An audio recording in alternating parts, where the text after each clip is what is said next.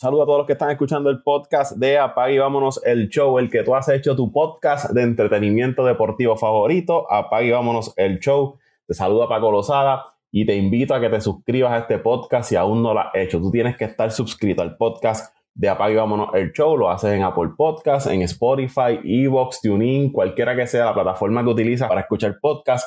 Ahí te suscribes al podcast de Apague y Vámonos el Show. Lo pueden seguir también en Twitter e Instagram como Apague y Vámonos el Show. A mí me siguen como Paco Lozada PR en Twitter e Instagram. Este episodio vamos a hablar del béisbol de las grandes ligas. Arranca la temporada. Vamos a estar hablando sobre cada equipo que componen el béisbol de las grandes ligas y qué esperamos de ellos, ¿no? ¿Cuáles son nuestras predicciones en cuanto al récord que va a tener cada equipo eh, de cara a esta nueva temporada del béisbol de las grandes ligas? Y para eso me acompaña Toñito Cruz. Saludos, Toñito. Saludos, saludos Paco, saludos a los que nos escuchan semana tras semana, saludos a los muchachos que no han podido llegar o entrar o conectarse, como quieran ellos llegar, pues por diferentes compromisos. Y aquí estamos, a los que nos gusta, aunque nos gustan todos los deportes, el más que nos apasiona, el béisbol. Que después del Clásico Mundial de Béisbol, ¿no? Que nos dejó pompeados en cuanto al béisbol, pues ahora por fin comienzan las grandes ligas, una temporada de, donde hay mucha expectativa y yo creo que eso lo creó el mismo Clásico, que, que mantuvo a la gente pendiente al, al, béisbol como tal y lo que hicieron las estrellas en ese Clásico, pues ahora ver cómo se transfiere eso a, a las grandes ligas, que promete ser una buena temporada también. Hay, hay bastantes equipos con, posibilidades por lo menos de alcanzar la postemporada. Que, que vamos rápido porque hay varios eh, temas que, tocar aquí en, en, el podcast. Y vamos a arrancar, Toño, con la Liga Americana, con esa división del este donde están los Yankees de Nueva York, los Azulejos de Toronto, las Medias Rojas, los Orioles y el equipo de, de Tampa. Vamos con los Yankees, que fueron los, los que ganaron el pasado año esa, esa división, que tuvieron una marca casi de 100, no, sobrepasaron las 100 victorias, si no me equivoco, 99, creo que tuvieron ellos. Ahora no, no recuerdo cuál fue el récord de, de los Yankees el año pasado. Sé que Houston sobrepasó las 100 victorias, los Mets, los Bravos, pero ahora mismo no recuerdo si los Yankees también eh, lograron llegar o se quedaron cortos por un partido. 99, exacto, 99 victorias fueron lo que tuvieron los Yankees la temporada pasada de principio a fin dominaron esa, esa división el año pasado y tenían a, un Aaron George como agente libre, esa era la pieza clave, ¿verdad? los ojos estaban puestos si los Yankees podían retener a Aaron George, finalmente lo, lo hicieron, invirtieron 360 millones para retener a Aaron George, también firmaron a un Carlos Rodón buscando reforzar el cuerpo de, lanzadores, unirlo ahí a, a un Gary Cole, a un Néstor Cortés o Luis Severino pero eh, eh, yendo al área del picheo, el problema es que Rodón está lastimado, Severino también está lastimado, Clay Holmes había estado lastimado, que era su, su relevista. Entonces volvemos a ver la misma historia con los Yankees grupo de lanzadores de nombre, pero si están lastimados, son muy, es muy poco lo que puedan aportar. Frankie Montas lo tenían también, estaba lastimado. O sea que, que tú puedes tener los nombres y hacer la inversión ahí, pero si los tipos no te juegan, pues entonces no, no estás añadiendo nada al equipo. Pero sin duda, yo, yo creo que de todos estar saludables y ser los lanzadores que nos tienen acostumbrados, pues este equipo de los Yankees tiene una de las mejores rotaciones en las grandes ligas y un buen, y un buen bullpen. En cuanto al lado ofensivo, pues como les dije, retuvieron a Aaron George, le dieron la oportunidad a Anthony Volpi como su campo corto, el novato, que se esperan muchas cosas, muchas cosas de él. A los amigos de los Yankees sean pacientes con el, con el muchacho, no esperen que, que salga produciendo y siendo una superestrella de inmediato, denle la, la oportunidad a ese, a ese muchacho de poder eh, demostrar lo que, lo que puede hacer. Y pues tienen los veteranos de siempre, ¿no? Donaldson, el de Mayu, Rizzo, va Stanton, siguen teniendo a, a, Hicks ahí en el, en el roster, pero en overall este equipo de los Yankees Ese es el, pues promete ser el paquete más grande de la Grande Liga ahora. El Salvador, el centerfield regular. Muchachos. Eh, pues es un equipo que promete, ¿no? Estar cerca de, de, esas 90, 95 victorias, diría yo, esta, esta temporada. La ofensiva, pues va a ser cargada nuevamente por, por Aaron Josh, pero va a depender también que estos veteranos puedan producir, ¿no? Lo que es Donaldson, lo que es LeMahieu, el mismo Rizzo, que pueden añadirte a, a esa ofensiva porque si vemos, ¿verdad? Que son el mismo patrón de ser bateadores que te producen de vez en cuando, ¿verdad? Te ponen números ahí, pero no es no es como una maquinaria ofensiva que constantemente es como un día te produce uno, un día te no, no sincronizan en producirte todos a la, a la vez. Y al final del camino, pues puede costar y quedarse, eh, ya sea en, en la postemporada, aunque clasifiquen, pero no, no dar ese paso adicional, porque un equipo veterano, vamos a ver qué energía le puede inyectar Volpi. Pero en overall, eh, los Yankees yo, va a hacer eso, Toño. Salud, ¿verdad? En cuanto, en cuanto a su cuerpo monticular, que los jugadores veteranos puedan ser consistentes en su producción ofensiva y eso pues los va a mantener, ¿verdad? Cerca de esas, yo pienso 90, 95 victorias en esa división este de la liga americana. Creo que llegan primero, ¿sabes? Yo creo que vuelven a repetir primeros en, en, la, en el este de la América. Bueno, Paco, yo mirando el roster, estamos discutiéndolo hace unos segundos atrás, es prácticamente el mismo equipo. No hay mucho cambio en cuanto a los jugadores de, de posición. Si acaso este el Volp, el veterano, pues que, que, lo añadieron. Este Oswaldo Cabrera que repite, que ellos lo subieron el año pasado. Eh, en los outfields, pues tienen a Franchi Cordero, que no, no, recuerdo si lo trajeron el año pasado o lo trajeron este año. O sea, pero cuando tú ves en esencia es el mismo equipo. Y, y la firma de, de George era necesaria para ellos porque si no lo traían, no iba a ser el mismo equipo. Eh, la ofensiva y la presencia de George en esa alineación es clave para ese equipo. Yo no estaría tan seguro de que quedaran, quedaran primero, Paco. Hay que ver cómo logra engranar esa maquinaria de Toronto que es el equipo que más me gusta a mí, para, para ganar la división, eh, hay que ver qué puede hacer Boston con lo poquito que tiene, eh, cuánto puede seguir mejorando eh, Baltimore y qué puede hacer Tampa, que nunca se puede este, descartar Tampa.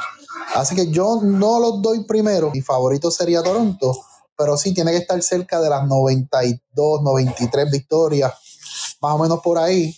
Todo si el picheo le responde y está saludable, que es como tú dijiste. Porque básicamente es prácticamente el mismo equipo. Unos que otros nombres este, nuevos que han añadido este año, pero prácticamente es el mismo equipo. Todo depende cuando Severino regrese. Eh, Frankie Monta, si no me equivoco, pierde la temporada completa, ¿verdad? Sí, lo de Monta está complicado. Frankie Monta está, complicado. y, tampoco ha sido un lanzador que, ha sido muy efectivo, ha sido muy efectivo este, fuera de, de, del, del, Oakland Coliseum, de allá de, de, Oakland. Una vez sale de ese parque es otro lanzador completamente diferente. Pero vamos a ver cómo se desempeña. Sí, eh, va a estar luchando las primeras dos, tres posiciones de la división, posiblemente la 1 y la 2, pero yo lo daría para, para llegar segundo con 92 a 95 victorias. Importante ya para terminar con los Yankees que yo pienso que si, como tú dices, esa firma de George era necesaria de, no retener a George y quedarse igual, ese equipo tuviese mínimo, yo te diría unas 15 victorias menos que el año pasado. Obviamente quedándose igual. Eh, no, ¿verdad? No trayendo ningún otro tipo de jugador. Ah, ellos tienen a, a Vader, el guardabosque central que se espera que esté toda la temporada. El año pasado, cuando ellos hicieron el cambio por, por Montgomery, pues Bader había estado lastimado, después vino en la, en la postemporada. Pero si ese muchacho está saludable, pues ahí estabilizan también lo que es el bosque central y puede darte algo de, de ofensiva que vamos a ver, ¿verdad? Y, volvemos, la salud en, el equipo de los Yankees va a ser la, la clave. Importante, Doño, que este año hay ajuste en el itinerario y ya, no te, ya tú no te vas a enfrentar como antes unas 70, 76 veces a los equipos de, de, tu división. Ahora eso disminuye y creo que son 52 veces que tú te enfrentas a los equipos de tu división. La Grandes Ligas pues buscando balancear eh, el itinerario. Así que esas victorias que tú decías, te enfrentabas 18 veces a los piratas, por decirlo así, y le ganabas 16 o 15, pues ya tenías 15 victorias al otro lado. Ahora esa cantidad disminuye y te tienes que enfrentar quizás a otros equipos que de mejor calidad, que no, quizás eso también afecte el margen de victorias y derrotas de, de algunos equipos. Vamos entonces a hablar de, Toronto, de los azulejos de Toronto, que este equipo tuvo una buena temporada también el año pasado, decepcionaron en la, en la postemporada, por alguna razón Toronto pues no, no logra dar ese paso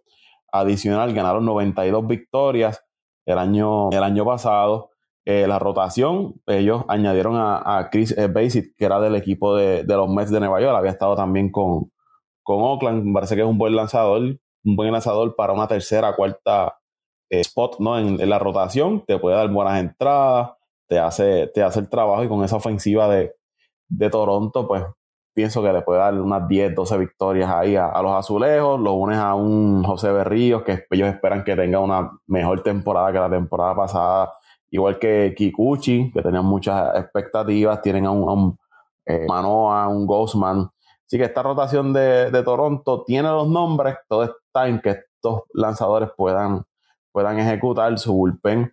Eh, se ve que, que, ha mejorado también, añadieron una que otra pieza para reforzar Sulpen y ofensivamente es un equipo de cierta manera distinto a lo que fue el año pasado, porque ellos se, se de, de, Gurriel, salieron también de, de Oscar Hernández, se hicieron una serie de movimientos, quizás buscando más un balance eh, en esa alineación de bateadores zurdos y bateadores derechos. Adquirieron a Brandon Belt, que es zurdo, a Kevin Kiermaier, que también es, zurdo, así que ellos parece que están buscando ese balance, que no todo sea bateadores derechos, ahora añaden unos bateadores zurdos para crear ese, balance, pues tienen ahí a Springer, tienen a Biobichet, tienen a Vladimir Guerrero, a Chapman, que son tipos que en una buena temporada te pueden sacar 30 cada uno de, ellos, así que es una de las mejores eh, alineaciones está del equipo de, de Toronto, ofensivamente van a producir, de eso no, no hay duda, todo está en eh, el picheo, cuán efectivo pueden ser sus lanzadores, especialmente después de ese tercer lugar la rotación, lo que sería el tercer, cuarto y quinto lanzador, que le pueden aportar a ese equipo de, de Toronto. Yo los veo ganando cerca de unas 90, 92 victorias. Puse a los Yankees primero, pero no es que le van a barrer la, la división. Pienso que Toronto va a estar cerca ahí se me va a parecer quizá lo que pasó entre los Bravos y los Mets el año pasado, que el que gane no va a ser por más de tres juegos la, la división, pero yo tengo a Toronto seguro. A mí me gusta Toronto para ganar la división. Yo entiendo que este año ya, ya esos jugadores como Bichet, este, Villo, Guerrero, eh, ya están más maduros, con George Springer eh, saludable, Kevin Kemmeyer, que es buen pelotero, eh, es un bate que le añade estabilidad a esa alineación. Eh, el picheo eh, es un buen picheo, no es un super picheo, pero va mejoró mucho la llegada de Chris Bassett, que fue el, lanzador más consistente y más duradero el año pasado de los Mets, cuando Scherzer, eh, Dagrom estuvieron fuera, Walker estuvo fuera fue el que estuvo ahí todo el tiempo lanzando y dando salidas buenas y consistentes. Tienen buen, buen, buen bullpen, eh, encabezado por Jordan Romano. Y, si este, si este picheo eh, viene, viene permitiendo eh, tres carreras, tres puntos y pico carreras altas o menos, este equipo va a ganar por lo menos, Paco, yo le pongo 96 a 97 juegos este año. Y, y lo que es una ventaja para uno puede ser desventaja este año la división del este se espera que esté más competitiva, pero entonces al salir de, enfrentarte tantas veces a tu división y, e ir a buscar esos equipos más débiles en otras divisiones, pero también equipos más fuertes que a lo mejor eh, lo que jugabas era una vez o, no los veías durante la temporada y posiblemente eh, hay equipos que, le pasa el caso de los Mets. Cuando yo vi el, el calendario de los Mets, los Mets reciben la visita de Tampa, que es un buen equipo, o sea, que te va a dar dolores de cabeza, pero los Mets no le devuelven la visita a Tampa. Y, y, y, es, y eso yo entiendo va a ser la diferencia, que Toronto y los Yankees no se van a enfrentar tantas veces entre ellos. Toronto y, y los medias rotas del ingeniero no se van a, enfrentar tantas veces entre ellos y lo mismo contra, contra Tampa lo mismo contra Baltimore que jugó una pelota eh, estupenda la segunda mitad de la temporada del año pasado y se quedaron cortitos para entrar a Wildcard. Yo entiendo que eso le va a dar la ventaja a, a Toronto y yo entiendo que Toronto eh, va a ganar la división. Los tengo para ganar la división.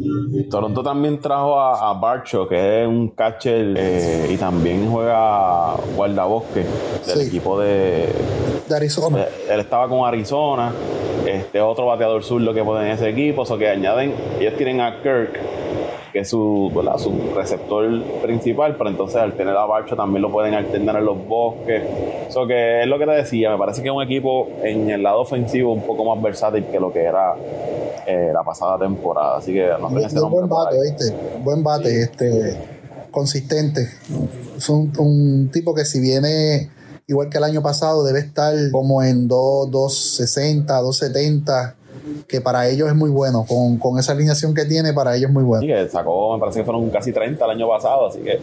el, año, pasado sacó 27 bolas, batió 235, pero eso debe mejorar, debe mejorar ese promedio. Oye, y en ese equipo de, Toronto, pues con ese line-up tan cargado, pues va a haber mejores picheos este, que los que veía en, Arizona. Así que, que, es un buen bateador, un buen bateador el Barcho. Y como te dije, es un bateador zurdo que llega ese equipo de Toronto. Vamos entonces a hablar del equipo de Tampa. Pues Tampa es el, equipo de Tampa, lo que ha sido en los últimos años, un equipo que va a depender de, su, de sus lanzadores, lo que es McClanahan, el Glass no había estado lastimado, que ese es el problema de de no, no ha podido estar saludable, pero cuando lo está es uno de los mejores lanzadores en las grandes ligas. Siguen trayendo, ¿verdad? Estos lanzadores eh, veteranos que son hasta cierto punto descartes en otros equipos, pues ellos los traen, por alguna razón les funcionan allá en, Tampa. Ellos tienen a Eflin, que era el de Filadelfia, Springs, que era el de, los Angelinos. Están de, en ese equipo ahora de, Tampa. Obviamente, Wander Franco y Aros Arena son como que sus jugadores principales en el lado, en el lado ofensivo. Eh, hay que ver cuánto le puede aportar Wander Franco a ese equipo, si cumple las expectativas que, que de él se tienen. Pero es este tipo de Tampa que, que siempre le saca a, su, a sus jugadores no tiene esas superestrellas, no tiene, pero un equipo que sabe jugar la pelota, que se aferran a, su plan y por alguna razón siempre le, funciona. Deben estar para mí cerca de esas 88 victorias, cerca de las 9, ponle yo diría 85, 90 victorias, quizás buscando una posición en el wildcard, pero ahora mismo, ¿verdad? A menos que tengan una super temporada y, y de momento sorprendan como otras veces lo ha hecho, pero yo creo que deben estar llegando en una tercera posición ahí en esa división del este. No, no creo que siempre le juegan bien a los Yankees, ¿verdad? Y siempre juegan bien en esa división, pero me tengo que dejar llevar por, el papel y yo no los veo con un equipo en el papel superior ni a Toronto ni, ni a los Yankees, pero siempre el picheo está ahí, ¿verdad? Y siempre es un equipo que hay que contar con ellos por lo menos para, para molestar y, colarse en la postemporada. Yo los tengo llegando tercero a 88, 90, mínimo yo te diría 85 victorias ese equipo de Tampa. Yo, yo coincido ahí contigo, Paco. Ese debe ser el, el E y debe ser el tercer equipo en la división. Eh, la ofensiva va a ser la, la, parte, la parte débil de ellos. El talón de Aquiles de ellos va a ser la ofensiva.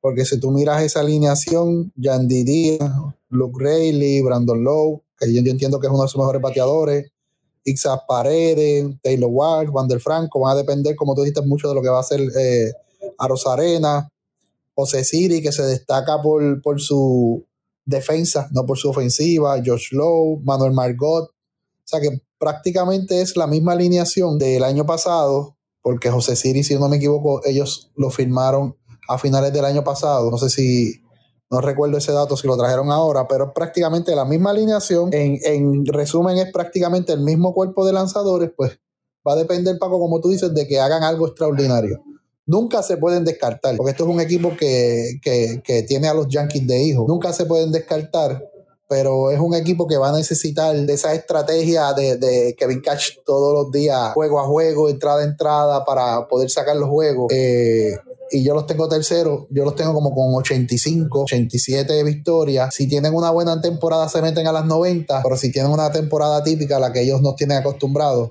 pues se quedarían como 80. Si tienen una temporada buena, llegan a las 90. Una temporada regular tiene que estar entre 85 y 88 y una temporada mala para ellos debe ser entre 79 y 82 victorias. Pero, pero es un equipo que nunca se puede descartar porque es un equipo que tú no sabes lo que te va a dar. Tú no sabes lo que te va a dar y tú no sabes cuándo es que ellos van a explotar y van a tener sus mejores juegos. Sí, es un, equipo que, como tú dices, Cash eh, aferrándose al plan de trabajo, macheo, eh, ¿verdad? Viendo los macheos turno a turno, entrada por entrada, y eso es lo que ellos han dependido los últimos años y, le, ha dado, dado resultados. Vamos entonces a hablar de Baltimore, que es un equipo que a mí me gusta eh, en el sentido, ¿verdad?, de, cómo ha ido, eh, esos jugadores novatos lo han ido subiendo y han empezado a hacer ruido.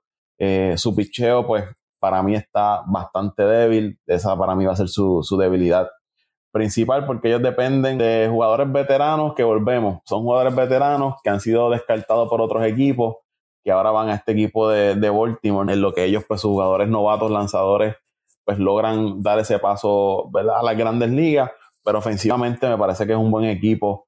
Eh, a lo cual la voz que es un Mullins, Santander, que lo vimos en el Clásico Mundial jugando muy bien, Austin Hayes. Entonces en el cuadro pues tienes a, a Mountcastle, tienes a, Rochman, que ese debe ser como que su novato principal, que es el, receptor eh, Gunnar Henderson. O sea, que este equipo tiene jugadores novatos o jugadores jóvenes pues, que pueden producir ofensivamente, que te pueden sacar 30 cuadrangulares. Y yo veo que en ese lado ofensivo este equipo va a estar bien, van a hacer eh, ruido, estos jóvenes se van a dar a conocer en las grandes ligas, pero todavía en el área del picheo le, le, hace falta este equipo de, de Baltimore. El año pasado, como tú dices, ellos hicieron ruido, al final por poco se cuelan a la postemporada, pero el picheo va a ser bien clave. Esa falta de picheo pues va a impedir que este equipo eh, logre dar un, paso adicional, a menos que tengan una buena arrancada y entonces la gerencia decida desprenderse de alguno de sus novatos para traer lanzadores por este equipo de, de Baltimore. Aunque me guste, sinceramente, yo, yo no creo que ellos alcancen las 82 victorias, 80, ya no los veo llegando a jugar para 500, a menos que tenga una temporada de estas atípicas y esos muchachos exploten y ¿sabes? Sea un, Se convierte en una fuerza, pero ahora mismo deben estar entre unas 76, 78, como mucho, jugando para 500 el equipo de, de Yo, yo te diría, Paco, que yo espero que ellos repitan la temporada pasada. Con al menos repetir la temporada pasada, ya es ganancia para ellos. Todo va a depender, como tú, tú mencionas, que los novatos, pues, como Sting Hayes, eh, como Mountcastle, como Rochman, que fue una sensación desde que pisó, pisó el equipo el año pasado, eh, le, le, den buenos números y, desempeñen bien y produzcan. El bullpen y el picheo, ahí es que yo te digo, Paco, que, que están un poquito flojitos. Esa es la parte débil de ellos. Y por eso es que te digo que va a depender de que, de que la ofensiva, y especialmente estos novatos que tuvieron muy buena temporada, que fue fue prácticamente la razón por la cual ellos eh, mejoraron. No sé cuán, cuán, cuánta posibilidad, especialmente Mountcastle, tenga de, repetir temporada. Perdón, este Rochman, el catcher. Porque desde que ese muchachito llegó, ese equipo dio un cambio. Dio un cambio, empezó a ganar juegos, empezó a, a ganar este terreno, empezó a producir carreras, y, el equipo este cambió, fue otro equipo esa segunda mitad de la temporada. Yo espero que repitan la temporada, 82, 83 victorias, eh, porque pues como te digo, ya no se van a enfrentar tantas veces ni a los Yankees, ni a, ni a Tampa, ni a Toronto, ni a Boston. Ahora van, van a jugar con equipos de otras divisiones que estén, están más o menos a su nivel o por debajo de su nivel. Y yo entiendo que eso a ellos le va a beneficiar, le va a beneficiar. Yo los tengo cuartos ahí empujando con Boston y los tengo como en 82 victorias. Entonces, el equipo de las Medias Rojas de Boston, que perdió a Sander Bogarts, JD Martínez, eh, Trevor Story lastimado. Entonces, pues añadieron a, a Yoshida, Justin Turner, que es veterano de, de los Dodgers, Adam Duval, que había estado con Atlanta, había estado con Cincinnati, con Miami. Duval es un buen bateador que saludable debe producir y es un buen guante eh, defensivo. Problema de Duval ha sido las lesiones en las últimas temporadas, pero es un bateador de fuerza que en una temporada te puede sacar, de mal equivocarme, entre 35 a 40 bolas. Adam Duval, pero tiene que estar saludable. Por este equipo de, Boston, pues va a depender entonces lo que te pueda dar un Tristan Casas, lo que puedan hacer estos jugadores que llegan. Devers, pues ya firmó el contrato, vamos a ver si se mantiene como el, jugador que había sido antes de firmar el contrato pero el, el picheo de Boston nuevamente sigue siendo tu debilidad, ¿sabes? Cuando tú tienes eh, señalado un Corey Kluber para ser tu iniciador en el Opening Day, pues tú sabes que tu equipo está flojo en, el área del picheo. Perdieron a Ovaldi, que para mí había sido su mejor lanzador de las últimas temporadas. Eh, Waka, Rich Hill, que aunque eran veteranos, eh, pero eran lanzadores que te podían dar, ¿verdad? Una buena salida, pero ya no los tienen. Ellos añadieron a Kelly Jansen, que había estado con los Bravos, que ya se ve que es un lanzador que ha perdido un poco, ¿no? Todavía te va a salvar el juego, y te va a tirar sus buenas entradas, pero ya está entrando en edad también. Así que este equipo de Boston, eh, pues va a depender, yo te diría, en el lado ofensivo de lo que te puedan dar los jugadores jóvenes, que ellos le den la oportunidad, combinarlo con los veteranos, pero la verdad que es que ese picheo está demasiado de flojo. Yo no, yo no veo como un equipo de Boston pueda ir a la postemporada con ese, con ese picheo. Ahora mismo yo los tengo, como tú dices, peleando con Baltimore una cuarta, quinta posición y ganando, yo creo que no llegan 80 victorias la temporada del equipo de, Boston, deben estar por las 75 victorias. Eh, el año pasado tuvieron un buen comienzo y, todo el mundo pensaba como que aquí viene Boston, ¿no? A hacer de las de ellos cuando nadie los da, pero al final se quedaron y yo creo que este año pues 75, 80 victorias como no le veo mucho eh, a Boston, especialmente en el área de, del picheo, no, no, me gusta. Yo coincido contigo, Paco. Este debe ser el, quinto equipo de la división. Lo siento, este Calito Velázquez, lo siento por mi hermano Naldito Cruz, lo siento, ingeniero Berli. Pero este equipo para ganar tiene que hacer muchas carreras. Y la ofensiva no está diseñada para hacer muchas carreras. Que habrán juegos donde sí anote muchas carreras. Sí, como todos los días, como todos los días pasa en el béisbol días buenos, días malos, pero no está diseñada para eso. Hay que ver cuánto Cora le puede sacar a estos peloteros jóvenes y novatos, eh, jóvenes, este, novatos no, este, jóvenes veteranos que llevan una, dos, tres temporadas en el equipo.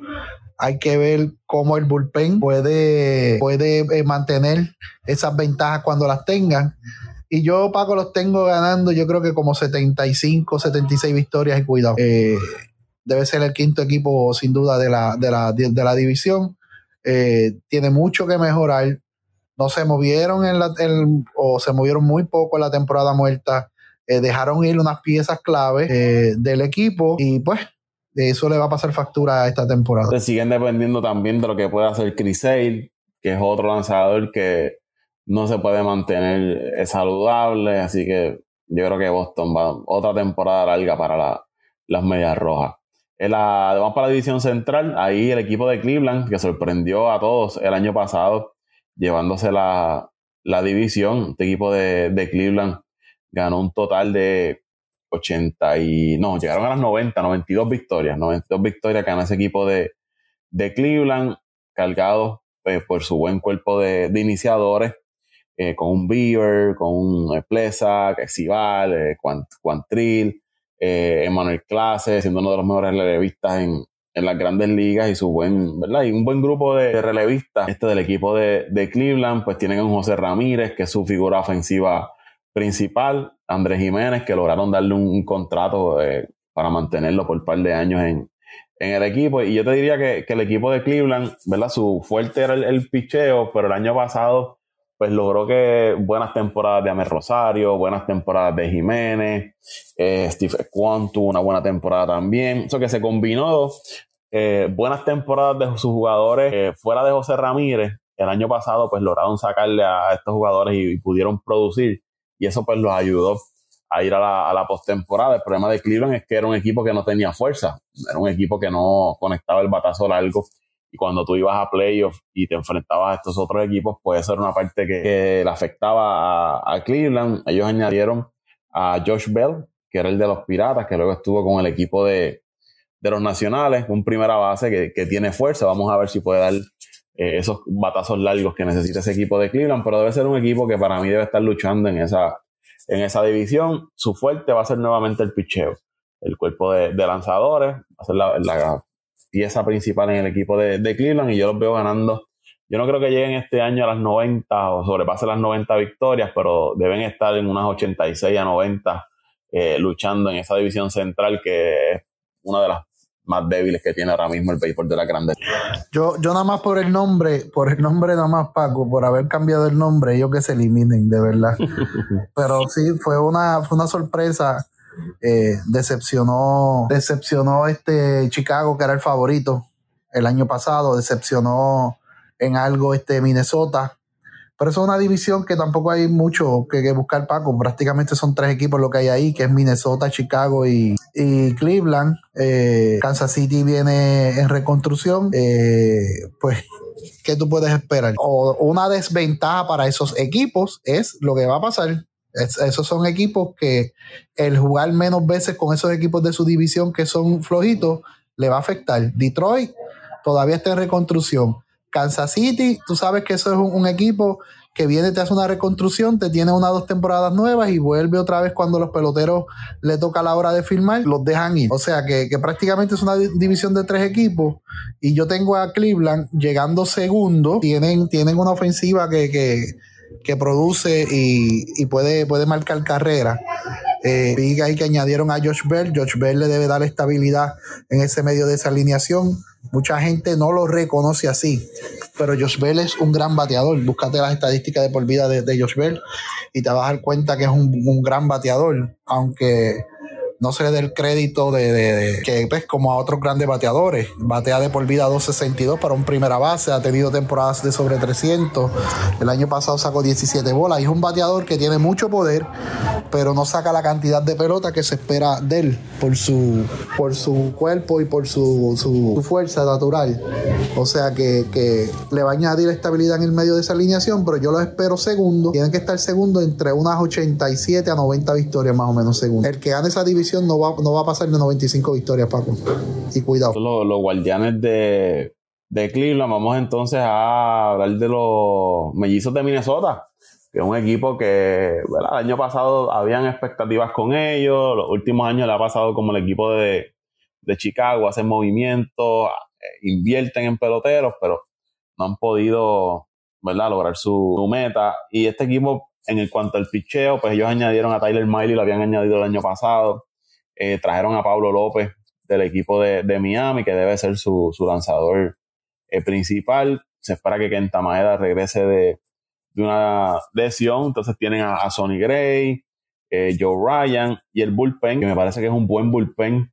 Ellos habían adquirido a Jorge López, tenían a, Durán, tenían un Emilio Pagán, tenían un Giovanni Morán.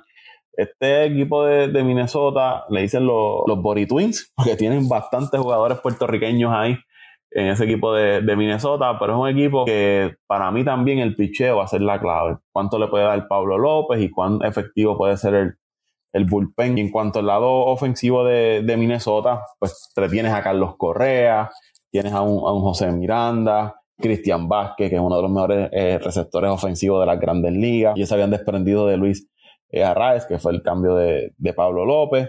Traen a, a Joey Galo, que debe darle fuerza en, en ese line-up. 400. Yo digaron que se ponche 400 veces. Ay, tírale, Paco. Si, y de cada 20 ponches son, yo, de, cada 20 turnos son 18 ponches y dos cuadrangulares. Tírale, olvídate de eso. Pero tú te digo que se va a ponchar 400 veces, pero lo, tienen ahí.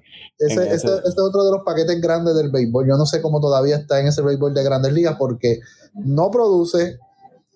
Eh, lo mejor que tiene Joey Galo, y hay que reconocérselo, es su defensiva en los bosques. Tiene una gran defensiva y un gran brazo, un brazo de, los mejores de la liga. Pero ¿para qué tú quieres un tipo que te coja las bolas en los files? Si de, esos tipos que te cogen las bolas en los files tienes como 300 en la grandes ligas, tú necesitas un outfield que te, que te produzca, que te ponga la bola en juego. Tú necesitas un tipo que de cada 10 turnos se ponche, se ponche, se ponche 7 un cuadrangular y dos bombitos. O sea, no, no, no es negocio. es negocio. Eh, pero lo tienen ahí, lo tienen ahí en, esas adquisiciones. Habían traído también a. Eh, eh, le va a pasar como le pasó con Gary Sánchez. Apuntado. Gary Sánchez que vino a conseguir un contrato ya de arrancada la temporada y de Liga Menor. Ay, ay, ay. Byron Buxton, que es su jugador principal, pues espera que regrese también de, de lesiones. yo pienso que ofensivamente este equipo va, va, a estar bien, todo va a estar en, en el picheo. Eh, y los veo llegando, ¿verdad? Batallando con ese equipo de Cleveland, esa primera posición.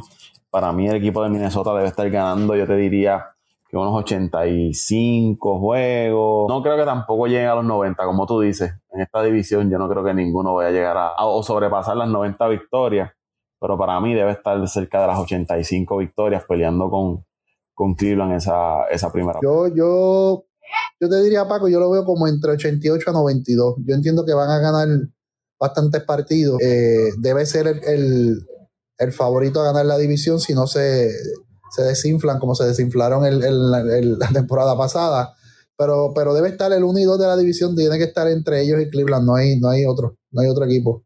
Aunque la división prácticamente son tres equipos los que la dominan, eh, la lucha por el primer lugar se reduce a dos, que es Cleveland, y Minnesota, pero a mí me gusta Minnesota para ganar la división. Vamos entonces a hablar de las Medias Blancas de Chicago, equipo que ha decepcionado las últimas temporadas, a pesar de haber montado un buen equipo, haber hecho una buena inversión, pero entre las lesiones y el bajo rendimiento de sus peloteros, pues este equipo no ha podido llenar las expectativas que se tenían con ellos. Eh, la rotación, eh, pues Lance Lynn se espera que esté saludable, Giolito, pues que esté también eh, saludable y tenga una buena temporada, ¿no? Que mejor que la que tuvo el año pasado. Añaden a, Mike Clevinger, que venía de estar lastimado, conoce la división porque jugó con el equipo de, Cleveland. Y entonces, pues tienen a Hendricks como su closer, pero había estado lastimado. Así que este equipo de, de las medias blancas, pues lamentablemente las lesiones han evitado que se pueda ver lo que puede hacer el equipo de, de Chicago perdieron, me parece que a su bateador más consistente y la cara de la franquicia por las últimas temporadas, Abreu, antes de que llegara ¿no? Tim Anderson, pero Abreu había sido como que el jugador principal en el uniforme de, Chicago, ya no va a estar ahí, eso entonces va a, poner más presión para que jugadores como Eloy Jiménez, como eh, Andrew Bond o Moncada puedan producir.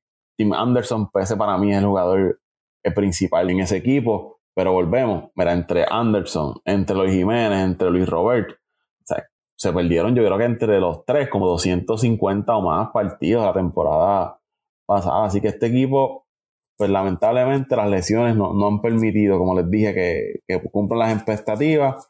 Andrew Benitendi los debe ayudar de estar saludable.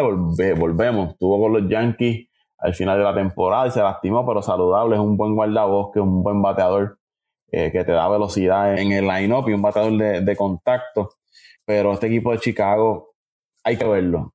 Hay que ver para creer, a ver si están saludables y si se pueden desempeñar como ellos eh, esperan. Pero hoy yo te diría que este equipo de Chicago debe estar cerca de las 82 victorias o jugando para 500. Yo no los veo eh, ganando la división porque es que me crea las dudas en la salud en el equipo de, Chicago. Ese, esa para mí va a ser la, la clave en, el equipo, que puedan estar saludables y, que el picheo pueda, pueda responder. Pero para mí están terceros ahora mismo y, como unas 80, 82. Yo lo tengo tercero en la división Paco. Y, aquí la clave de, que hagan, de que hagan un, mejor papel o la clave de que, de que escalen o estén peleando la segunda posición o las primeras posiciones va a depender de que lo que tú mencionas, de que se mantenga saludable. Porque si tú miras un outfield con Benitendi, con Luis Roberts, con Eloy Jiménez, es, una de, las mejores combinaciones de outfield ahora mismo en las grandes ligas. Eh, donde yo los veo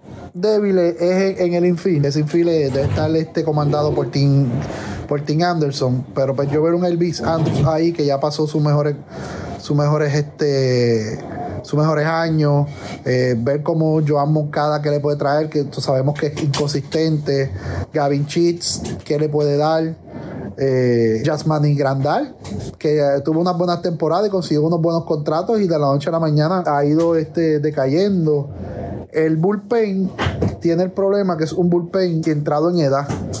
Yolito, Mike Clevinger, este, Lance Lynn, tiene, tiene unos lanzadores ahí que están entrando en edad que vamos a ver cómo les rinden la temporada y que se mantengan saludables porque si ese fue eh, el mayor problema de ellos el año pasado, la salud de su, de su, de, de esos tres jugadores este, principales que tú mencionaste, Jiménez, Roberts y Anderson, y, de sus inicialistas. Chicago tenía un bullpen de relevo que tenía como tres closers dominantes entre su, su, su, cuerpo de lanzadores, pero sus iniciadores no estuvieron saludables. Por eso para mí fue la gran decepción, una de las grandes decepciones de la temporada pasada. Todo el mundo esperaba que repitiera en esa, en esa este, división, pues con lo débil que estaba Minnesota, que estaba tratando de, subir, con, lo, con la incógnita de Cleveland, que estaba está en, una eterna reconstrucción hace como, como desde el 2016 para acá, que entraron a la Serie Mundial. Se esperaba que ellos dominaran esa división y fue una gran decepción. Eh, yo la espero tercero esta temporada, porque Cleveland eh, se espera que repita Minnesota debe mejorar con todas las adquisiciones y, los movimientos que hicieron. Yo les espero tercero. No, este es un equipo que yo te diría que no me atrevo a este, predecir cuánto va, a ganar. Porque es un equipo que es, yo te diría que es el más difícil de predecir, no porque vaya a ganar, sino por, por, la salud y, por lo, cómo puedan desempeñarse sus jugadores. O sea que yo te diría que yo, yo me reservaría, pero vamos a tener un, un pronóstico, vamos a darle 83, 84 victorias. Y una temporada buena si logran sacar 88. No creo que en esta división más allá de, de, Minnesota, si, si su bullpen le responde, esté cerca de las 90 o, o sobrepase las 90 victorias, yo te diría entre 82 y 85 juegos para este conservadores con, con Chicago, pero no, no, no es una predicción que la, de la cual yo esté seguro.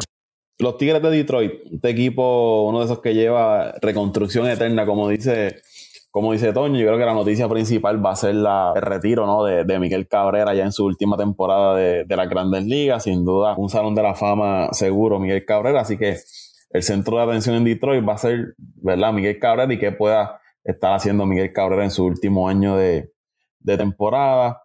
Eh, cuanto a la, rotación, pues ellos tienen de vuelta a Matthew Boyd, tenían a Eduardo Rodríguez, que había tenido unos problemas el año pasado. Eh, eh, tenían también a Spencer Turnbull como sus principales lanzadores, pero perdieron a Casey Mays por Tommy John, habían perdido a otro lanzador, cambiaron a Gregory Soto, que era su mejor relevista, Joe Jiménez, que era su otro mejor relevista, también lo, cambiaron.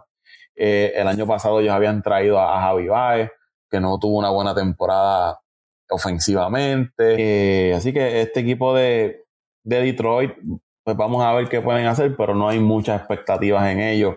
Eh, como te dije, quizás la noticia principal que pueda estar saliendo de Detroit va a ser lo que, lo que haga Miguel Cabrera en su última temporada. Este equipo, para mí, no, no ganan 70 partidos. Este equipo debe estar por debajo de las 70 victorias, llegando quizás cuarto, quinto en esa, en esa división. Para mí, una buena temporada sería que sobrepasen las 70 victorias pero yo no, no veo a este equipo de Detroit, sinceramente, pasando las 70 victorias.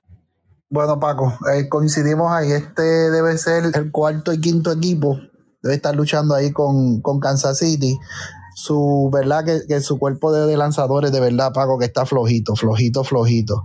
Cuando tú tienes a, a un este Eduardo Rodríguez de principal, Matthew Boyd ya no es el mismo. Este era un buen lanzador que últimamente no está rindiendo cuando tú tienes eh, estos tipos como que ya te dije, de, que son tus principales lanzadores, verdaderamente no puedes esperar mucho, no puedes esperar mucho. Y la ofensiva tampoco es nada del otro mundo. Eh, no hay nombres ahí que tú digas, mira, este es un bateador consistente. Bueno, fuera, de Miguel Cabrera, ya sabemos que Miguel Cabrera ha, ha decaído mucho la temporada pasada, este, bajó mucho. Obviamente es un, pelotero de mucho, de mucho respeto, un pelotero de, muchas temporadas, con campeonatos y todo en la, la Grandes Ligas. Y, el show de Detroit, como tú dices, Paco, Detroit va a dar noticia por el tour de despedida de Miguel Cabrera. No por otra cosa, no porque jueguen bien, no porque vayan a tener una gran temporada, no porque vayan a ganar la división, sino donde quiera que vaya Miguel Cabrera y sea su último partido en ese estadio, va a ser noticia y todos los medios van a estar cubriendo a Detroit, pero es por Miguel Cabrera. Una vez Miguel Cabrera se vaya, Detroit va a seguir siendo la tierra del olvido. Yo espero que por lo menos Javi Baez tenga una, buena temporada en el lado ofensivo, ¿no? Que pueda tener un, rebound season eh, después de lo que le sucedió el año pasado, que ofensivamente pues no, no tuvo un buen comienzo. Llegó Méndez. ¿Cómo estamos, muchachos? ¿Cómo está todo? Todo bien, todo bien. ¿Y, ir a probar el COVID te salió negativo otra vez? sí, papi, ya tú sabes. aquí estoy, aquí estoy limpiando tenis, ya tú sabes, limpiando los tenis esto porque imagínate, papi. Esquivando la bala. Sí, sí, sí, esquivando, esquivando y, y con, contento, fíjate, contento con esta primera semana. Yo sé que no estamos hablando de la de la división central de la Liga Nacional, pero estoy muy contento con lo que estoy viendo, Paco. Tengo que decir que ese, que ese Swanson es un peloterazo. Ha cogido ese, ese picheito de Milwaukee y le ha dado con gusto y gana. Hoy otra vez ya dio hit, ha dado hit en todos esos partidos. Es el bate más caliente que tenemos ahora mismo. Así que estamos agradecidos por ese, por ese regalito que nos hicieron los Bravos de No, el que batea con cojones es Luis Array, ya lleva como tres hits hoy. hasta, hasta con los 11 le da la bola.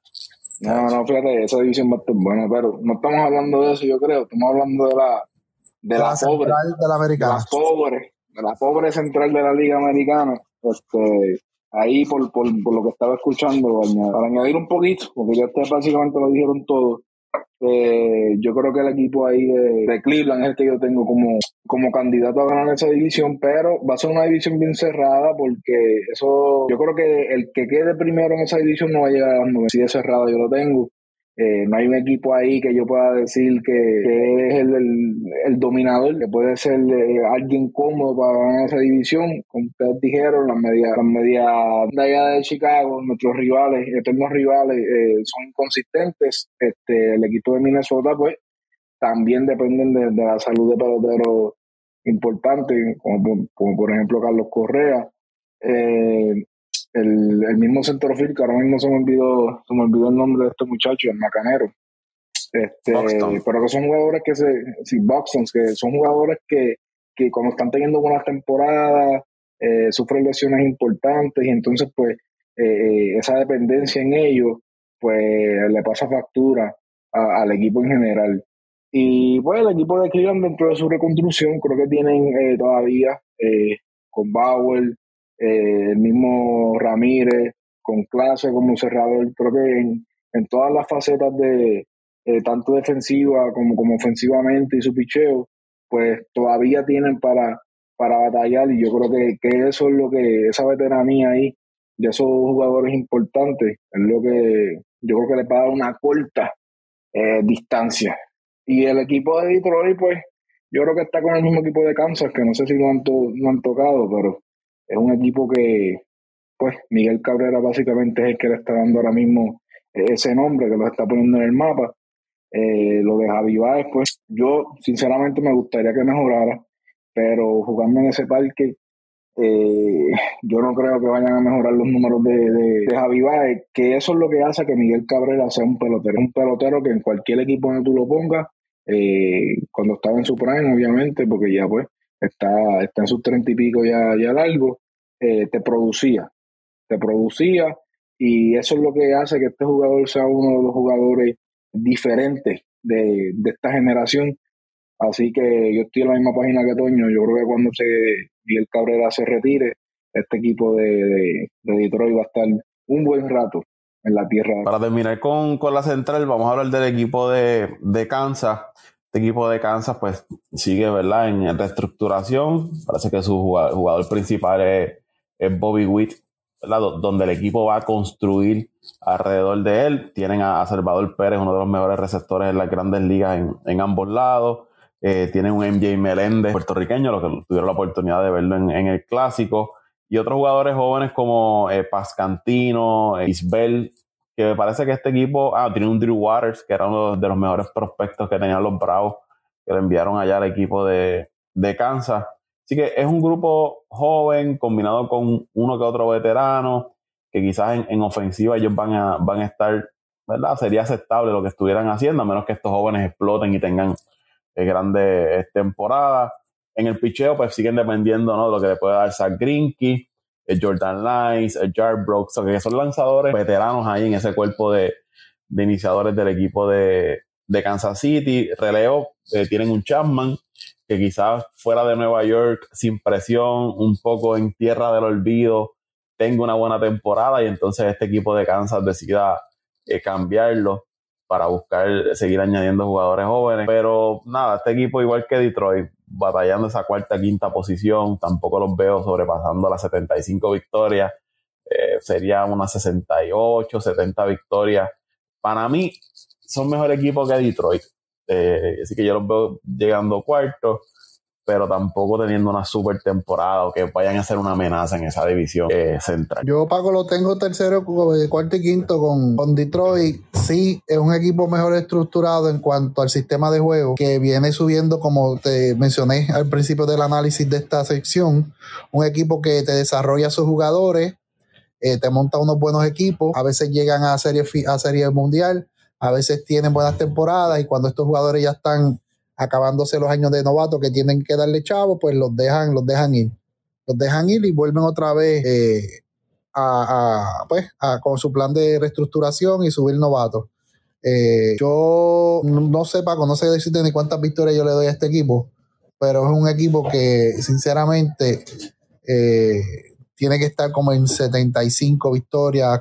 Cuidado si llega a las 70 victorias, eh, porque de verdad veo ese picheo igual que el de, el de Boston y que el de Detroit. Veo ese picheo flojito, flojito, flojito.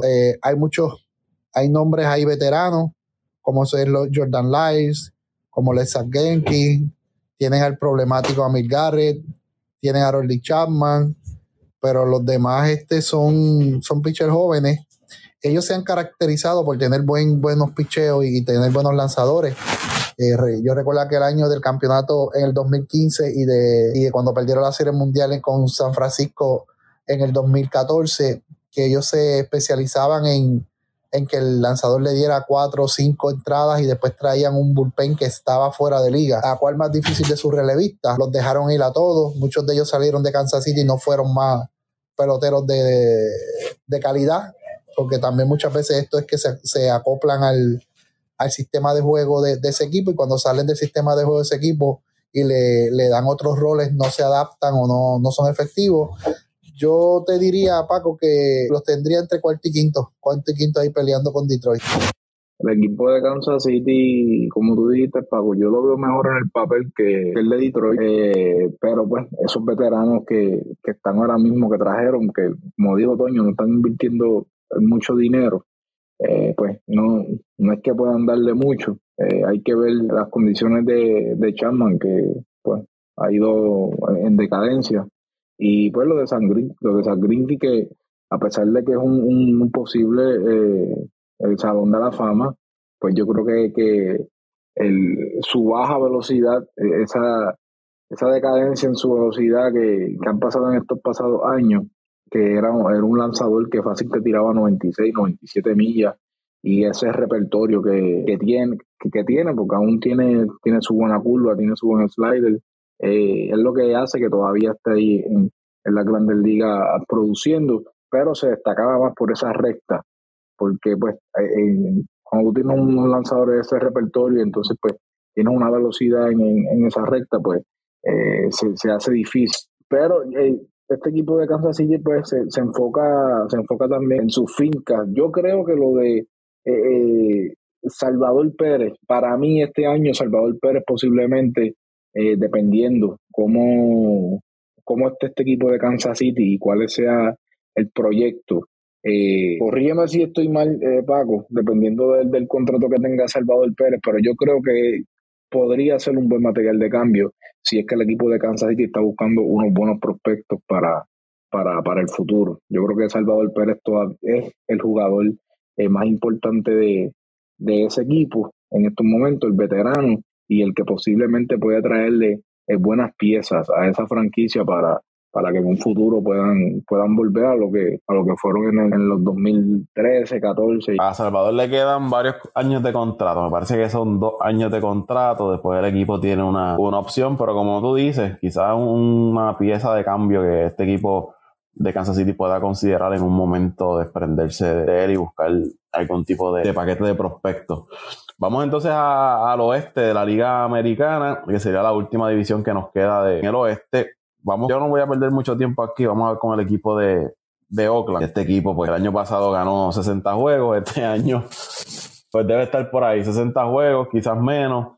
Pero es que la verdad que este equipo de Oakland, el equipo de Israel en el Clásico Mundial es mejor que este equipo de, de Oakland. Es un equipo de, de Oakland que, que, se ha desprendido de, todos sus jugadores en los últimos años. Entonces, de sus, de sus jugadores eh, principales, Matt Olson, Chapman, Murphy, eh, sus lanzadores.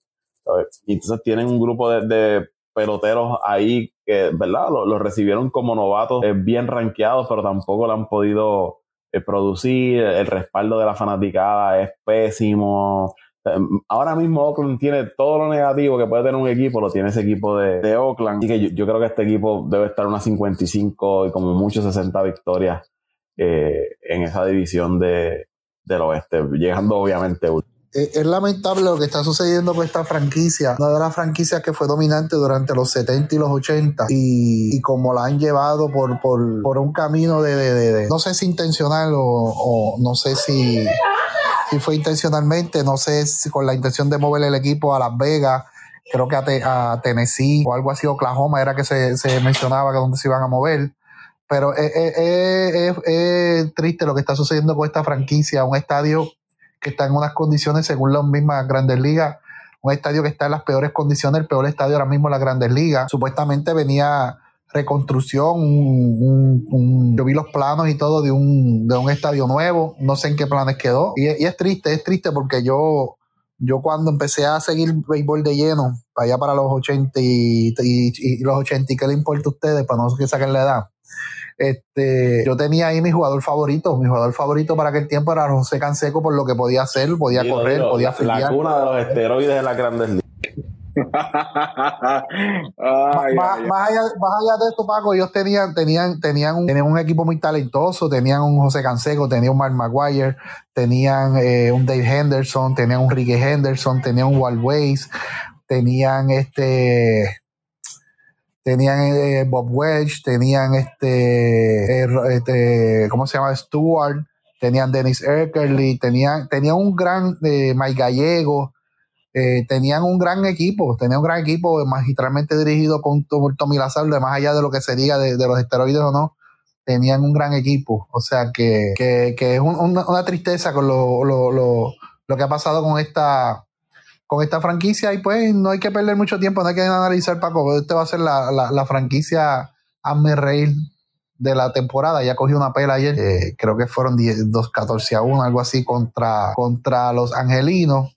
Eh, vamos a ver qué pasa, Paco, de verdad. Vamos a ver qué pasa. Yo no voy a darle mucho que, no, mucha cabeza, más allá de decir que es una gran eh, vergüenza y una gran pena lo que está pasando con esta franquicia. Bueno, Toñito, por lo menos tienes a los poderosos en la otra liga, a ver si por lo menos te dan, te dan un poquito de alegría, porque de verdad que ese equipo de Oakland lo que da es una tristeza increíble. De hecho, estábamos hablando los otros días ahí en el grupo, en un en un opening day con jugadores como Otani y Maitrao de visita. Y allí lo que habían eran 500 personas. Yo creo que yo creo que un juego de doble A se llena más que ese que ese estadio de Boca. tú tienes dos superestrellas, tienes un, un jugador, bueno, único. en este momento es el mejor jugador del mundo, único.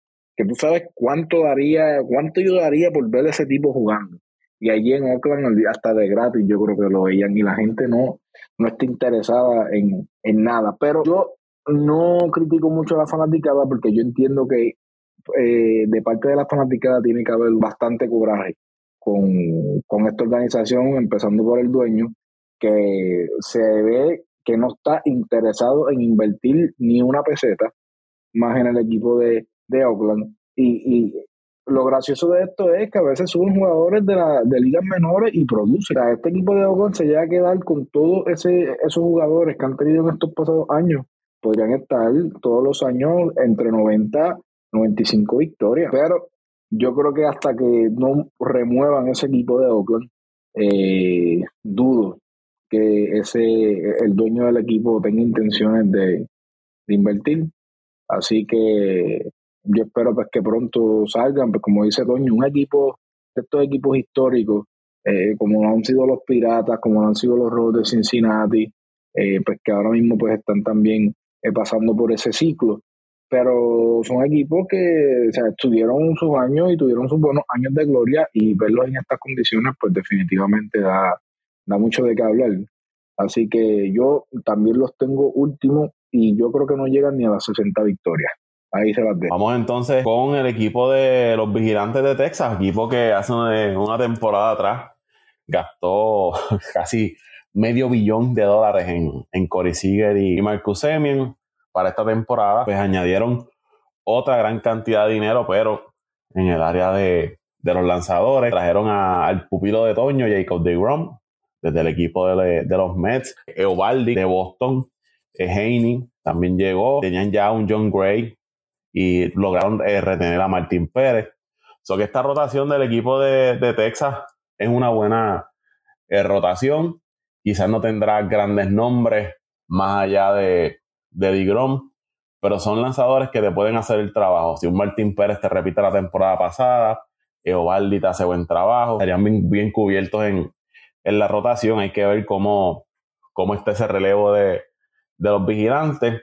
Y ofensivamente, pues es un equipo que tiene, tiene para producir. Demian y Seager son tipos que, producen en el cuadro interior. Eh, Lowe es un buen bateador. García también. Así que, que este equipo eh, me parece que es un equipo mejor que las últimas versiones que hemos visto de, los vigilantes y no nos debe sorprender si se, se cuela por ahí en el espacio para la postemporada.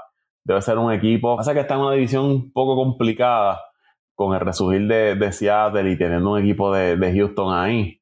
Pero un equipo que para mí debe estar cerca de unas 80, 85 victorias y cuidado que, que no sorprenda y se cuele a la, a la postemporada, porque en cuanto a nombres, han añadido nombres y si DeGrom está saludable logra dar buena salida con la ofensiva que tiene ese equipo de, Texas, pues es un equipo que, va a hacer ruido esta, esta temporada y quizás veamos un resurgir de los vigilantes de la gran. Y no se espera menos de ellos, Paco. Otra temporada como la del año pasado sería un fiasco. Bueno, ¿cuánto han invertido? Cerca de un billón en dos temporadas ya. Esto, sí es un equipo. Ustedes que tanto me, me fastidian a mí con los Mets esto sí es un equipo que si no gana, si no, no mejora, si no entra a postemporada, esto sí es un equipo que, deben eliminar la franquicia y, deben votar a medio mundo. Porque esto es un equipo que sí ha votado mucho dinero en jugadores que verdaderamente, para mí, esos contratos de Seager y de Simmons para mí estaban sobrevaluados. No, no, no valen el dinero que le dieron y fueron los que dañaron el mercado. Pero es un equipo que sí definitivamente tiene una gran ofensiva, va a depender principalmente de su relevo, o no depender de su relevo, vamos a, aclarar. El éxito de esta temporada va a estar eh, en cuanto el relevo pueda aguantar las ventajas. Tiene, tiene unos lanzadores iniciadores como Dagron, como Evaldi, John Gray, que le pueden dar, y, otros más que Martín Pérez, que le pueden dar buenos juegos, buenas entradas, pero va a depender que el bullpen que es, es, es de los, yo creo que de los más flojitos en las grandes ligas, le pueda aguantar los juegos y darle esas victorias. el, el picheo eh, iniciador va a depender de la salud. Si están saludables, eh, hay que contar con ellos. No sé si lo suficiente como para ganar la división, no, no te puedo asegurar eso, pero sí para, para poder colarse por un wild card. Deben mejorar, si no mejoran, de verdad hay que implosionar la franquicia.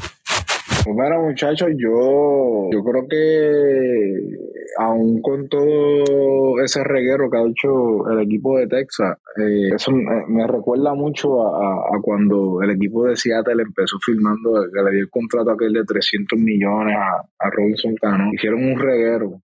Ese año las expectativas eran altísimas y terminaron prácticamente eh, destruyendo el equipo otra vez para empezar de cero, que le ha salido muy bien por lo menos el año pasado había sido un éxito. el problema de ese equipo de Texas es que a pesar de que hizo buenas firmas con esos lanzadores, eh, pues no, el problema de la salud eh, es algo pues, que es como, es una apuesta, por decirlo así. Están apostando a que esos jugadores se mantengan sanos, de mantenerse sanos pueden, pueden eh, dar la batalla, pero no creo, yo todavía insisto, pues le falta todavía un poco de talento a ese equipo de, Texas para poder eh, tomarlo en serio como un, como un candidato a, a, por lo menos llegar al card, porque ya yo, tengo yo tengo mi, mi favorito en esa división. Pero yo creo que va a estar peleándose hoy, debería estar peleándose con los angelinos, esa tercera y cuarta posición, pero no creo que mucho más de eso. Y los tengo entre 73 eh, a 78 victorias este año al equipo de, todos los vigilantes. Vamos entonces a hablar de los angelinos, que como hablaba antes ahorita, tiene, la, yo te diría, uno y dos, podemos decir, de las figuras principales de las grandes ligas, eh, con un Otani siendo la figura, la cara del béisbol a nivel internacional. En un equipo de, los angelinos que en los últimos años, pues hay que decirlo también, si hablamos de Oakland, pues los angelinos eh, quizás es peor porque es un equipo que ha invertido grandes sumas de dinero, para ser eh, un asme reír en su desempeño en las grandes ligas, teniendo un Otani, teniendo un Mike Trout, habiéndole dado aquel contrato gigante a Anthony Rendón, que ahora está en un problema con un fanático, pero es un equipo que, tiene piezas.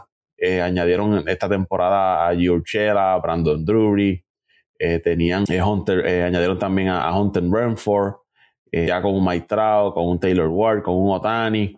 Así que quizás en el lado ofensivo este equipo pues, pueda tener buen rendimiento, pero la duda siempre ha sido en los últimos años es el picheo en ese equipo de, los angelinos. Ellos trajeron a Anderson, que estuvo con, los Dodgers, venía de una buena temporada, creo que fue el juego de estrellas también. Se lo sumas a Otani, Patrick Sandoval es un buen lanzador, tuvo un buen clásico mundial de, de béisbol y otros lanzadores ahí en esa parte final de la rotación pero el relevo sigue siendo también una, incógnita en ese equipo de, los angelinos. Yo no veo mucho en ese, en ese relevo. Ellos tenían a Racer Iglesias y se lo cambiaron a los Bravos el año pasado, que es uno de los mejores relevistas en la Grandes Ligas. Así que, que los veo bien ofensivamente. Si Otani se mantiene saludable, al igual que Mike Trout, pues ofensivamente van a estar ahí. Pero el picheo sigue siendo el gran problema de este equipo de, de los angelinos, que ¿verdad? Lo ha venido persiguiendo en las últimas temporadas y hasta que ellos no resuelvan ese área del picheo, yo no veo a este equipo dando un paso adelante.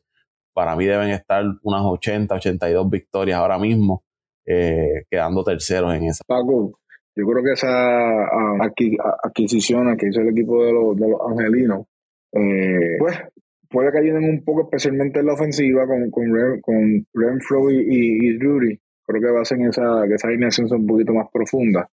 Pero eh, yo creo que eso, aquí todo queda en cuán productivos puedan ser Maitrao o, y con Otani juntos. Yo creo que si uno de los dos, eh, por algún motivo o alguna razón, eh, sufren de alguna lesión que no puedan continuar la temporada, yo creo que ahí ya se le va toda esperanza a, a este equipo de los angelinos. Así que yo creo que mantener a esos dos jugadores lo más saludable posible debe ser la prioridad para, para que este equipo pueda tener algún tipo de oportunidad Um, yo los tengo, como dije, los tengo terceros, eh, básicamente igual entre 75, 80 victorias, no mucho.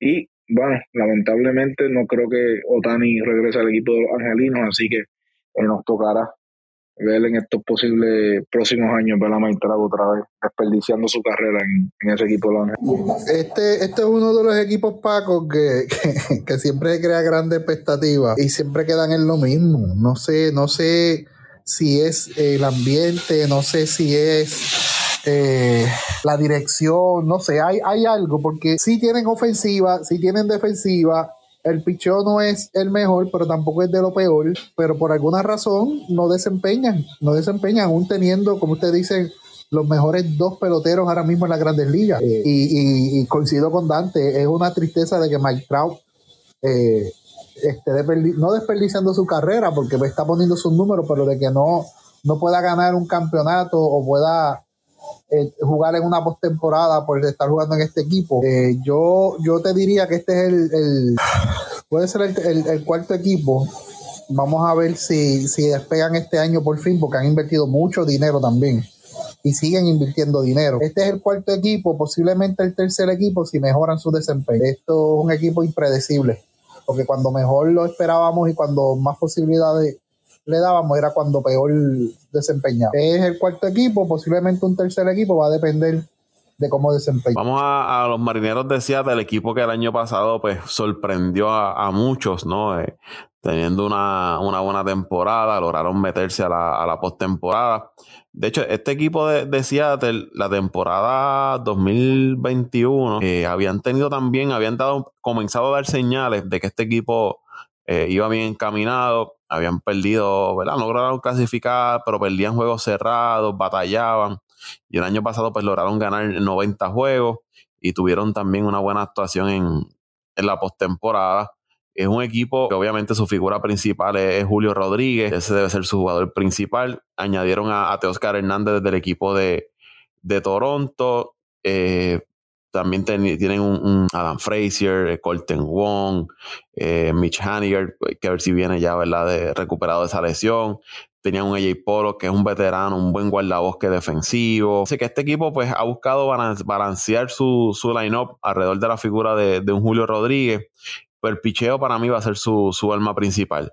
Ahora van a tener un Luis Castillo desde el principio de temporada, que desde que lo adquirieron la temporada pasada, había, se había puesto en duda todo lo que dieron para adquirir un Luis Castillo, pero le, dio resultados, le dieron el, contrato, pues ahora lo tienen desde principio de temporada. Tienen un George Kirby, un Logan Gilbert, eh, Robbie Ray, que ha estado lastimado, pues está ahí, Marcos González, o que esta rotación del equipo de, de Seattle es una buena rotación con, con profundidad.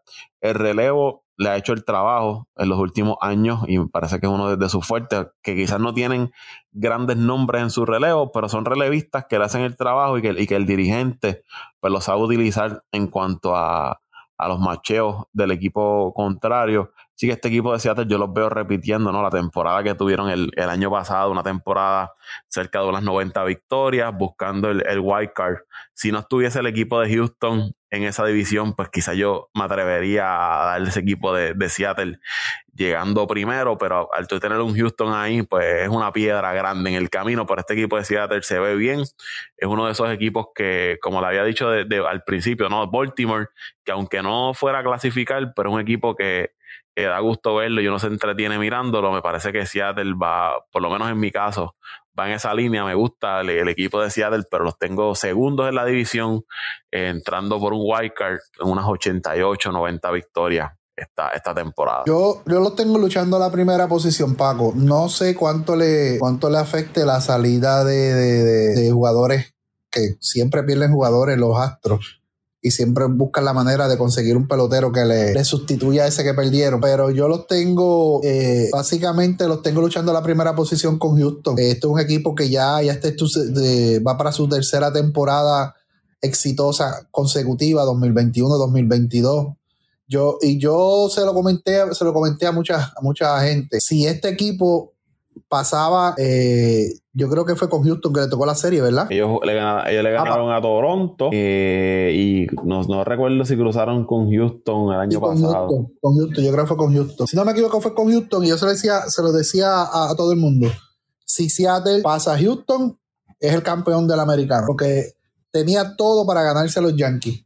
Aunque cualquiera se gana a los Yankees pero tenía todo para ganarse los Yankees. Y, me gusta, me gusta este equipo. Sí, cruzaron con Houston. me gusta, este, me gusta este, este equipo, me gusta lo que está pasando, me gusta las firmas que están haciendo. Eh, los jugadores que han traído un buen bullpen, unos iniciadores de buena calidad. Eh, la ofensiva no es mala, es una ofensiva promedio. O sea que, que esto es un equipo que se va a dar mucho que hablar esta temporada. Eh, y yo los tengo ahí peleando, peleando, peleando el liderato del oeste con, con Houston. Mira, muchachos, yo básicamente estoy en la misma página que ustedes. Yo creo que eh, Houston va a tener un, buen desafío este año. Eh, yo creo que va a estar bien cerrada esa, esa primera y segunda posición de, de esa división. Aún así tengo al equipo de Seattle eh, en la segunda posición, creo que posiblemente por uno, uno, posiblemente dos juegos de diferencia, creo. No, no va a ser, por menos de cinco juegos, creo que eh, los Astros deben ser favoritos este año. Pero, como dice Toño, han hecho mucho, este equipo de Seattle se ha mantenido eh, activo, moviéndose, llenando esos, esos huecos que, que tenían, tanto defensiva como ofensivamente. Y la verdad del caso es que la química, junto con, ese staff que tienen, eh, han hecho que este equipo de, de Seattle vuelva a resurgir y que sea un, equipo peligroso, o sea, un equipo que, nadie quisiera jugar con ellos porque eh, esta serie con los Astros para mí, la serie más difícil que tuvo los Astros fue con el equipo de Seattle. Yo creo que Seattle le dio, le dio una tremenda serie eh, al equipo de Houston y se vieron, se las vieron feas, si no llegan a ser por por los otros jugadores, o sea, por tener un Álvarez, no todo el mundo tiene un Jordan Álvarez, eh, hubiese sido diferente. Pero yo creo que tienen esa combinación de juventud con, veteranía. O sea, estás trayendo un jugador como, por ejemplo, eh, dice Paco, como Wong, que es un jugador que, te puede aportar, te puede aportar en diferentes facetas eh, ofensivamente. Y Oscar Hernández también es, es una adicción que, que te trae eh, esa fuerza también a la alineación junto con Julio Rodríguez, que debe ser la, la próxima superestrella de, de, este equipo de Seattle. Así que yo creo que esta alineación mucha gente eh, no, la, no la valora. Yo creo que es una de las de la, de la underrated eh, lineups que hay en la Grandes Ligas, pero de verdad que para cualquier equipo, al menos en la Liga Americana, esta división, este equipo, perdón, representa un, un gran desafío. Entonces vamos con los campeones, los Astros de Houston, equipo que, que la pasada temporada pues sobrepasó las 100 victorias, un equipo que ganó 106 victorias, terminaron ganando la, serie mundial, como, como te decía antes, tuvieron una buena serie frente al equipo de, de Seattle. Este equipo de, Houston pues pierde a un, a un, Justin Verlander que firmó con, con los Mets de Nueva York, comienza la temporada con un José Arturo lastimado, eh, Michael Bradley también comienza la temporada lastimada. Prácticamente el año pasado ellos no contaron con, Michael Brantley. Perdieron a, a, Gurriel, pero entonces sustituyen a Gurriel, eh, que me parece que es un upgrade. Eh, no porque Gurriel haya sido un mal pelotero con Houston, lo que pasa es que ya Gurriel pues, venía entrando en, edad, su producción había, había disminuido, entonces traen un José Abreu que como decía ahorita, era una de las figuras principales y fue la cara principal de ese equipo de las medias blancas por, por muchos años, una de las mejores primeras bases eh, en las grandes ligas, pues ahora lo insertas en esa alineación de, del equipo de Houston, detrás de un Álvarez, detrás de un Breckman, proteges a, Jeremy Peña, que tuvo una de las mejores temporadas para un novato en, la, en las grandes ligas, eh, un Chad McCormick que no moja pero empapa, o sea, un pelotero que te hace el trabajo, Kyle Tucker, eh, demostrando por qué era uno de los mejores prospectos en esa franquicia de, Houston. Sin duda, este equipo de Houston con un Altuve saludable, con un Michael Bradley es saludable, tiene una de las mejores alineaciones, si no es la mejor en el béisbol de la Grandes Ligas. Machete Maldonado repite como, como receptor, pero quizás veamos ya esa transición entre unos novatos que tiene el equipo de, Houston en la receptoría, como Díaz, que Machete pues te va a dar esa veteranía eh, detrás del plato, receptor defensivo, que tuvo un gran clásico ofensivamente. O sea, que, este equipo está bien redondeado y el bullpen, digo, el, la rotación, ¿no? los iniciadores, como les dije, perdieron a un Justin Verlander, pero aún así eh, tienes un Fran Valdez, tienes un Cristian Javier, tienes un, José eh, Urquí, tienes un Luis García, es Hunter Brown. Se espera mucho de este lanzador joven, como uno de los, es catalogado como uno de los mejores iniciadores novatos que tiene el béisbol de las grandes ligas. Eh, Lance McCullers está por ahí, pero desde sale no ha sido el mismo, pero quizás lo veamos con un rol disminuido, trabajando pocas entradas eh, y le haga el trabajo al equipo de Houston. Y, su bullpen, pues un bullpen que, le hizo el trabajo durante la pasada temporada, una de las mejores efectividades en cuanto a, a relevista. Así que este equipo de Houston eh, por donde quiera que usted lo mire, está bien redondeado, bien balanceado. Son muy pocas las áreas que usted pueda decir que, está débil, más allá de, las lesiones y cómo puede volver al tuve, pero es un equipo que, se preparan para el final de temporada. Y al final de temporada usted va a ver un equipo de Julio de, Houston con esa maquinaria bien listo para dar la pelea en la, en la postemporada y buscar repetir el back-to-back en la, en la Serie Mundial como, como campeones. Yo los tengo primero, sobrepasando las 95 victorias, 95 a 100 debe estar ganando este equipo de, de Houston. No, Paco, sin lugar a duda, es uno de los mejores equipos en las grandes ligas, por no decir el mejor, pero hay que ver, hay que ver si puedes repetir temporada. Acuérdate que son pocos los equipos que repiten temporada después de un campeonato. No estamos hablando de cualquier equipo, estamos hablando de los Astros de Houston. Eh, pero yo, como te digo, lo tengo luchando a la primera posición con Seattle en esa, en esa división y uno de los favoritos a llegar a, la, final de liga y a, la, serie mundial, definitivamente, aún con las bajas que tuvo, como te dije ahorita, su bullpen sigue siendo bueno, sus iniciadores siguen siendo prácticamente lo mismo, uno que otro cambio. Eh, su, su, cuadro, José Abreu, eh, bueno, Altuve no va a estar, pero ahí está Durbón eh, con Jeremy Peña y, y Alex Bregman, los files con, con Álvarez, McCormick, eh, Tucker, o sea que, está, están bien cubiertos, están bien cubiertos en todas las áreas.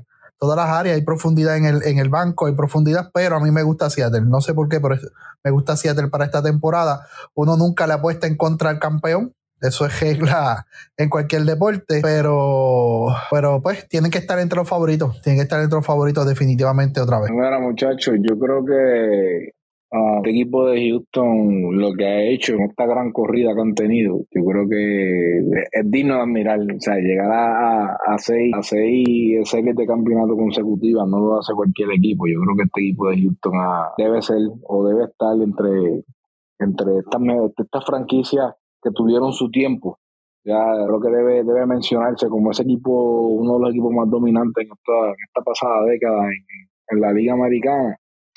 Eh, yo creo que la baja de Bellamber y ahora mismo la de la de Lance McCullers eh, pues puede que afecte brevemente al equipo de Houston, pero como dice Paco, añadir a Breu a ese line-up, eh, cuando tú tienes alrededor jugadores como Álvarez, Toker, el mismo Bradley que está ahora mismo eh, por lesión fuera, pero que es un jugador que, que, se que luego que salió de Cleveland parecía que ya estaba con un pie en el retiro y básicamente su carrera eh, resurgió cuando llegó ese equipo de Houston. Eh, todavía tienes a Breckman, eh, tienes a un Peña, que parecía que, que, este equipo de Houston cuando, cuando salieron de Springer y de, y de Correa, parecía que esa maquinaria ofensiva iba a bajar y, todo lo contrario, este equipo sigue, y, y Guriel, perdón, para no dejarlo fuera, que también fue una, fue una pieza clave, pero han, este equipo de Houston ha sabido cómo mantenerse en el tope. Hay que darle muchísimo crédito a, a, esa, esa, organización. Eh, yo creo que su gerente general ha hecho un gran trabajo en mantener eh, ese núcleo de jugadores importantes, ese core.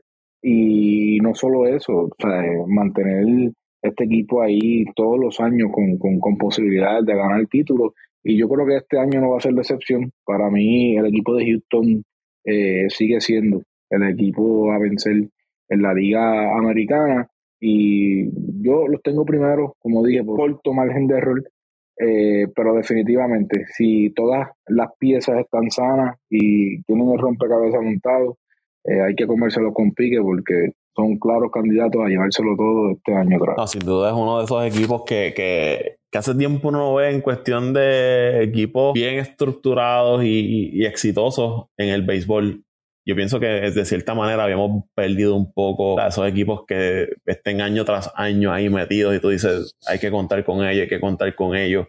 Quizás los Dodgers, pero es que los Dodgers no, no han tenido el, el, mismo éxito que han tenido los Astros en los últimos años, porque los Dodgers siempre invierten dinero pero no han sido tan eh, ganadores como ha sido este equipo de, Houston. ¿sabes? Como dice Dante, metidos ahí en finales de, de liga tantos años consecutivamente, ¿sabes? que quitarse el sombrero a, lo que ha hecho este equipo de, Houston y cómo pierden jugadores. Y nuevamente, estamos hablando de un equipo que perdió un Carlos Correa, perdió un Charlie Morton, eh, ha perdido otra serie de, jugadores y sigue estando ahí en la, en la pelea. Pierden jugador, buscan cómo reemplazarlo, se recuperaron del escándalo aquel de robo de señales. O sea que este equipo de Houston, a nivel de organización, está top a nivel en, el béisbol de, de las grandes ligas. Vamos a dejar hasta aquí este podcast del béisbol de las grandes ligas, ¿no? Apagámonos el show hablando de lo que fue la, la liga americana, nuestras predicciones, qué podemos esperar de, de, cada equipo. En el próximo, pues estaremos hablando ya de los equipos de la liga nacional. Otras divisiones que prometen, como la división del este, bien balanceada, bien luchada. Quizás veamos sorpresas de la división central. Pero nada, eso lo hablaremos en el próximo podcast de, de Apagámonos el Show. ¿Dónde lo siguen, muchachos, de las redes sociales? Bueno, como siempre, a mí me siguen en Twitter, en arroba Antonio Cruz 528, arroba Antonio Cruz 528 en Twitter. Bueno, a mí también me pueden seguir ahí en arroba mendiciano underscore 89, arroba mendiciano underscore 89. Vamos allá. Ahí me siguen en Twitter e Instagram como Paco Lozada PR, Paco Lozada PR en Twitter e Instagram al podcast en Twitter e Instagram como Apague Vámonos el Show. Y te digo que si no te has suscrito, tú tienes que suscribirte a este podcast. Lo que aquí se habla pasa. No, no me creo lo que le estoy diciendo. Vaya a los podcasts pasados, vaya a, a los resultados que han habido en las distintas ligas y usted se va a dar cuenta que lo que le decimos aquí termina sucediendo. Así que debe suscribirse al podcast de Apague Vámonos el Show. Será hasta la próxima ocasión.